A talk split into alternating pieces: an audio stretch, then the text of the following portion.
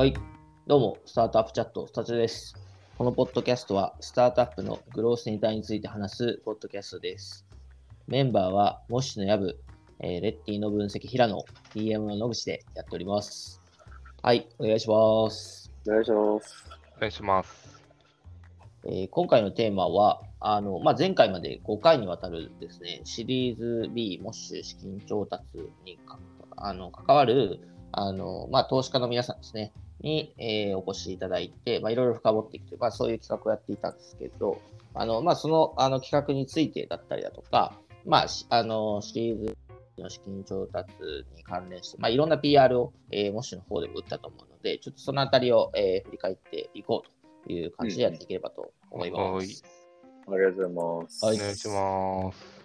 どうですか ?5 回やってみて。まあ、ざっくり所感みたいなところ。いやそうですね。もういや、もう改めてお二人も含めてありがとうございましたっていうところが、あの、まずあり、謎にちょっとスタチャであのコラボしちゃったんで、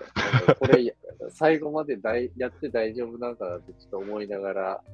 あの、やってましたけど、まあなんかいい、いい感じの、なんか、なんていうんですかね。こう結構、あの、割とフラットに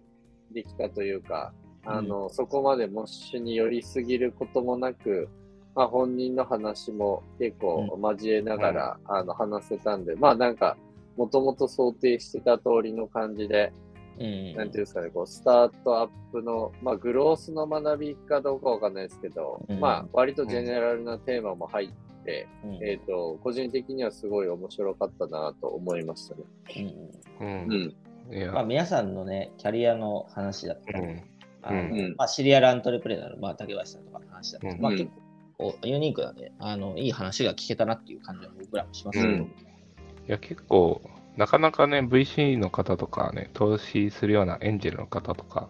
お話聞けることってないし、うん、ないですね。うん。なんか人となり、あ、こういう思いで、あの、VC やってんだとか、そういうのも知れる、なんかいい回だったんじゃないかな。うん。そうですね。うん確かに、特に VC の人ってあんま出てこないですよね。そうそうそうそうだね。まあ、出てきたブロらグとか、2022年のスタートアップの動向は、うんまあそうそうそうそう。確かなりオフィシャル感が強くてみ、たいなところうな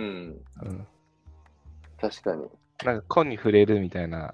ううんん。あんまないっすよね、VC。確かに、確かに。それはそうだ。我々も、あの、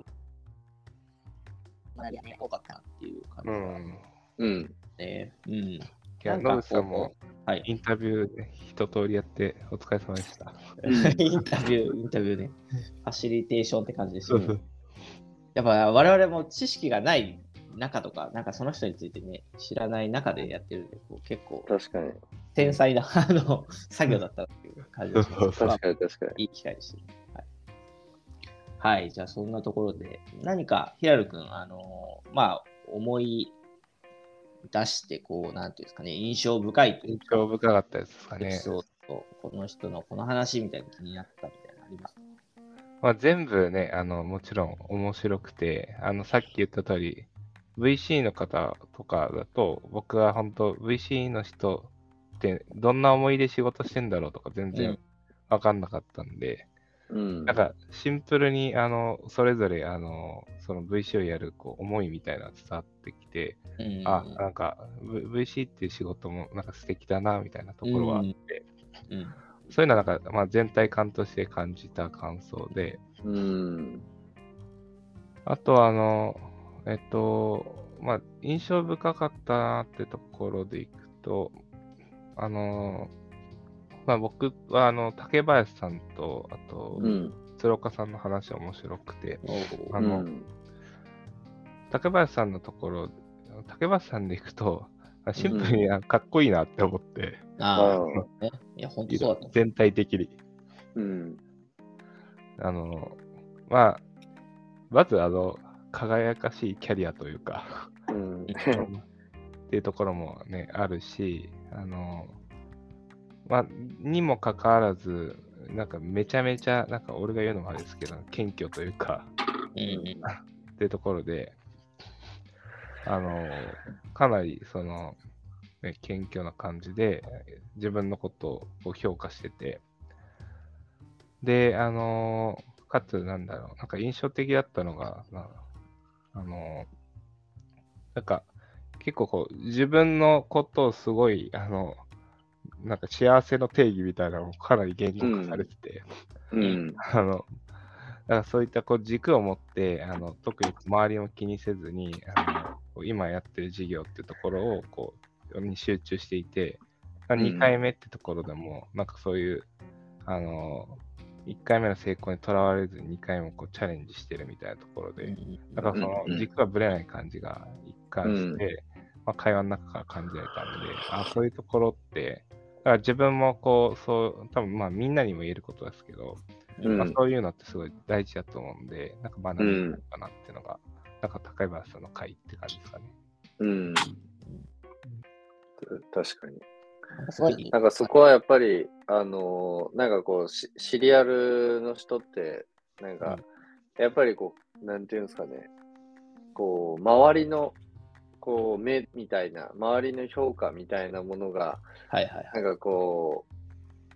う、やっぱりどうしてもね、感じるというか、うん、どうしても垂らされるところありますよね。そうそうそう。で、その中で、ね、なんかこう、それこそイーロン・マスクだったら何するんだろうみたいな期待って絶対あるじゃないですか、人に。うんいや、絶対あるやっぱなんか、その辺をね、なんかこう、多かれ少なかれ背負わないといけないっていうのは、やっぱああるだろうなとは思っていて、で、多分それはその、と自分がその、なんていうかな、こう、フォロワーとしても、このシリアルの動きを見てるときに、あの人何するんだろうってめっちゃ気になるじゃないですか。うんうんうんまあ、それをやっぱり、なんか自分の中でどう捉えるかみたいなところは、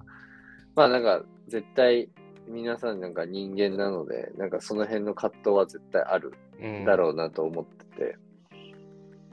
うん。なんかその辺の、なんていうかな、とはいえ自分はなんか自分の幸せから考えたときにここだみたいな風になんか整理できてるのは、なんかこう、なんていうんですかね、こう人生としては非常に豊かなうん。感じがしたっす、うんうん僕も。うん。いや、ほんとそれ思うよね。うんなんか、ああいう状態になれてたら、かなり、あの、ぶれずに、こう、常に自分のやるべきことに集中できるし、うん単純うんに、あの、メンタル的にもやっぱいいよねっていう、うん人生豊かだよねっていうところで、ああいうのはなんか、あの、すごい勉強になったというか、あのうん。自分もああいう形でしっかりこう自分を理解して、うんうんえー自分としてのこ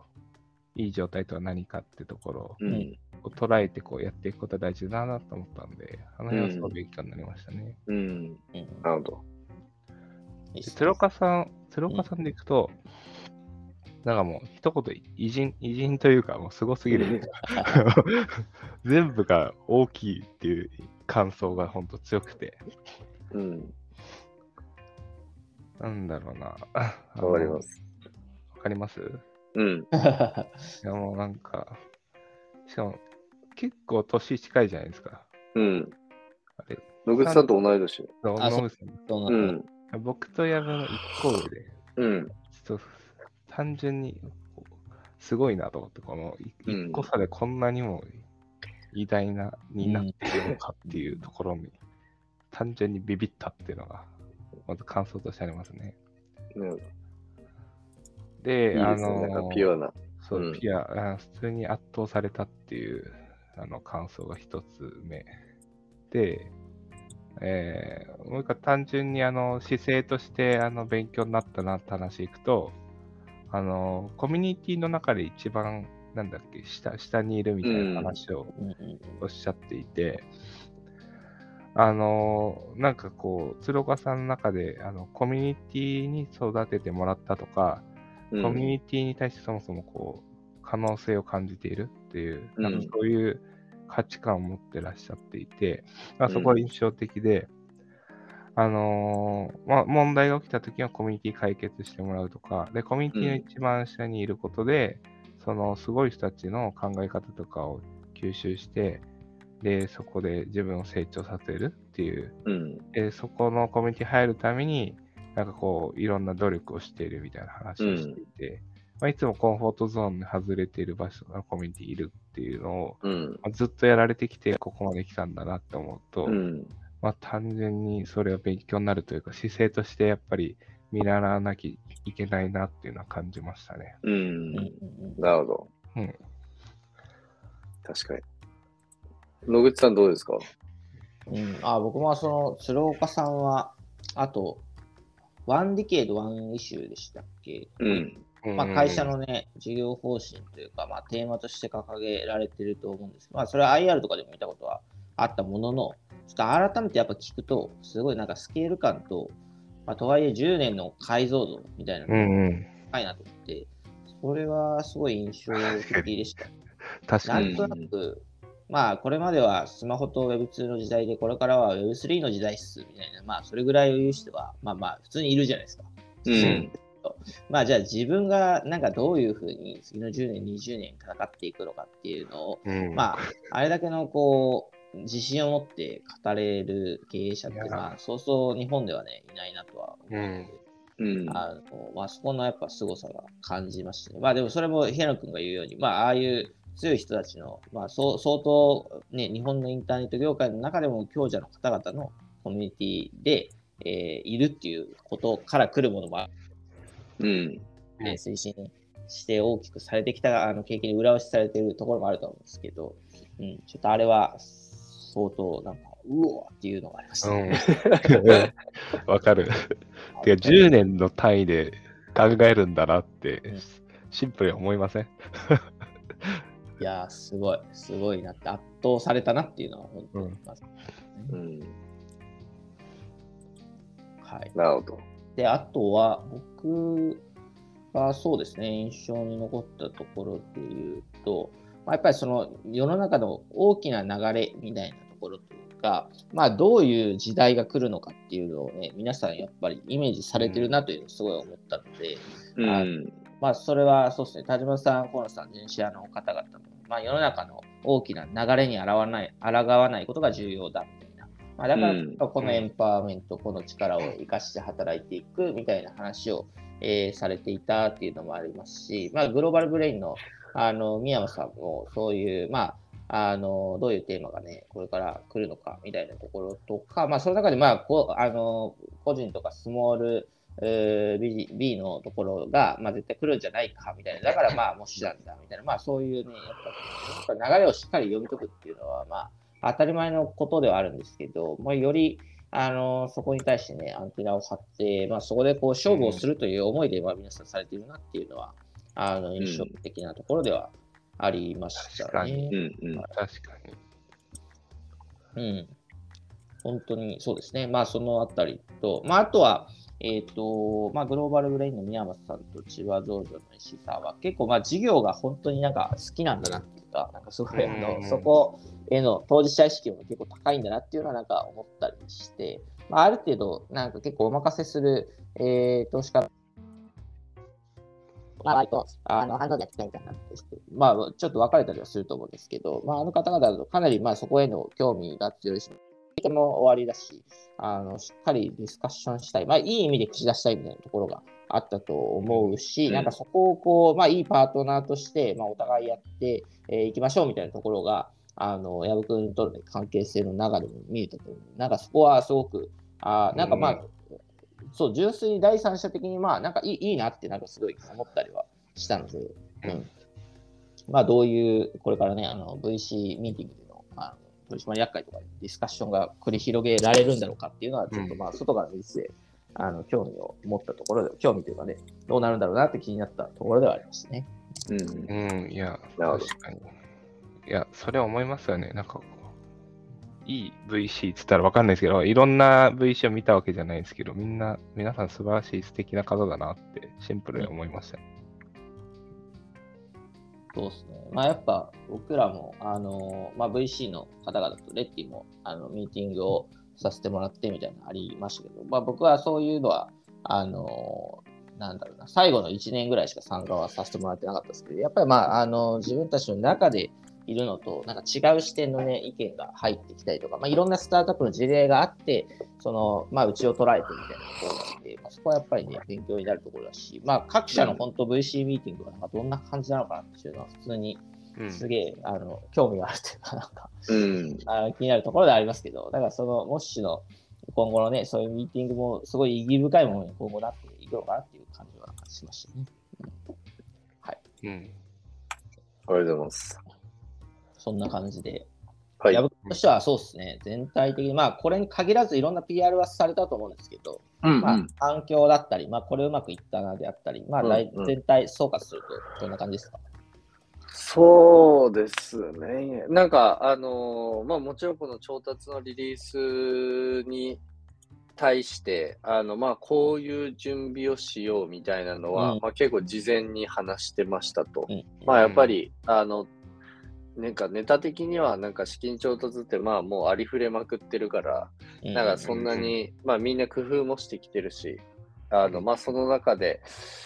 あの、どれぐらいコストかけて、えーなんかどういう目的で調達リリース出すんだっけみたいなのは、えーまあこれはみんな多分考えてるかなと思ってて、まあそこに対して、まあ社員の人たちも含めてなんかどういう、あのー関わり方をしていくのかみたいなところは、まあ一つやっぱイベントとして、えーなんか捉え方あるかなと思うんですけど、うん。まあ、あの、一つ、なんかスタートアップに関わってる時に、やっぱりこの、あの、まあ、ラウンドを進めていくっていうことって、結構やっぱすごい、あの、まあ、一個とはいえ大きい、あの、プロセスをやっぱ超えるものになるので、まあ、やっぱり、あの、ぜひ楽しんで、そういうプロセスに積極的に関与しても、していく。くと楽しいだろうなと思うのと、まあその時の、なんていうんですかね、こう、モーメンタムみたいな、まうんあソーシャル上でのモーメンタムもそうだし、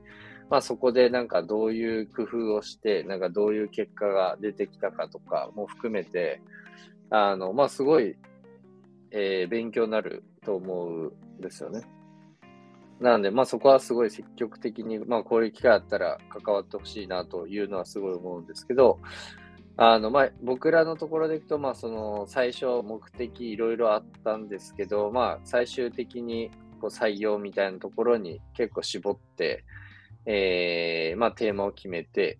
で、えーまあ各メディアさんとかと連携をしながら、あの、まあこの日に出していきましょうみたいな準備をしましたと。で、まあ、いろんな、なんか、あのー準備はして、まあ、機能的なリリースもちょっとここに合わせてみたりとか、あのーみたいなところはやって、えーまあ、ブログとかも若干準備してみたいな感じで、まあ、目的はとはいえ採用みたいな感じで、えーと、やって、まあ、結果的に、なんか僕のツイッターとかで言うと、えっ、と、まあ、インプレッションが23万ぐらいあって、えー、すごい。えーすごいとまあ、PR タイムスとか、あの、あの辺も、えっ、と、一番今までで多かったのかな。うんえー、ちょっと待ってください。どれぐらいやったんかな。えーっと、えーっと、1万 PV ぐらいあったのか。すごいっす。あ、な7000 PV ぐらいか。うん。あの、1個だけで。なんで、まあ、結構見てもらえたのか、まあ、なんか僕らにしては見てもらえた感じになってて、で、まあ実際採用も、なんか僕そんなにとはいえ、なんかこれ見たとてと思ってたんですけど、まあやっぱりその、なんていうか見、見たことあるとか認知するきっかけになってるので、あの、まあもともと興味ああの、ちょっと知ってて、なんかより、あの、深くいろいろブログとかも含めて、あの、見ましたみたいな感じで、あの、それこそ、なんていうかな、こう、あの、なんていうんですかね、スカウトか、スカウトとかの、まあ、反応が良くなったりとか、うんうんうん。あうんう、んのまあ、実際この期間中に、あの、内定検討してた人が、あのね、なんか背中を押すイベントになってる可能性はあったりそうまあまあ、そうですよね。うんうんうん。なんかそういう感じの、なんかやっぱすごいポジティブな、あのーイベントにはなったかなという気はします。うん。いいですね。まあでも、そのうんテーマを絞るっていうのは結構大事なことなのかもしれないですね。大事ですね。うん。うん。まあ、サービス認知も増やそうとか、まあいろいろやるとやっぱあのメッセージがぶれちゃって、うん。絞ったっていうのはすごい良かったのかもしれないですね。なんか僕らもやっぱり、あの、ツイッターもインスタも含めて、こうクリエイターの方々もいらっしゃるので、なんかやっぱそっち増やしたいな、みたいな、なんかこう欲も出てきて、最初あったんですよね。なるほど。うん。で、なんかやっぱユートラさんとかやっぱその辺ね、すごい、まあターゲットがそもそも被ってるっていうのもあるんやけど、うんうん。あの、結構こう上手にやられてて、まあ実際サービスへのインパクトもきっとあったと思うんですけど、まあ僕らもちょっと、なんていうか、最初そ欲を書いて、その辺を結構目的に入れ込んでたんですが、なんかかなりやっぱメディアと話す中で、いや、さすがにこれちょっとクリエイターの人にとっては伝わらんメッセージになってるなとか、かその辺の分岐を結構作っていくと多分無理だろうなと思ったんで、結構目的をかなり一個に絞ってうんやったっていう経緯はありましたね。なるほど。うん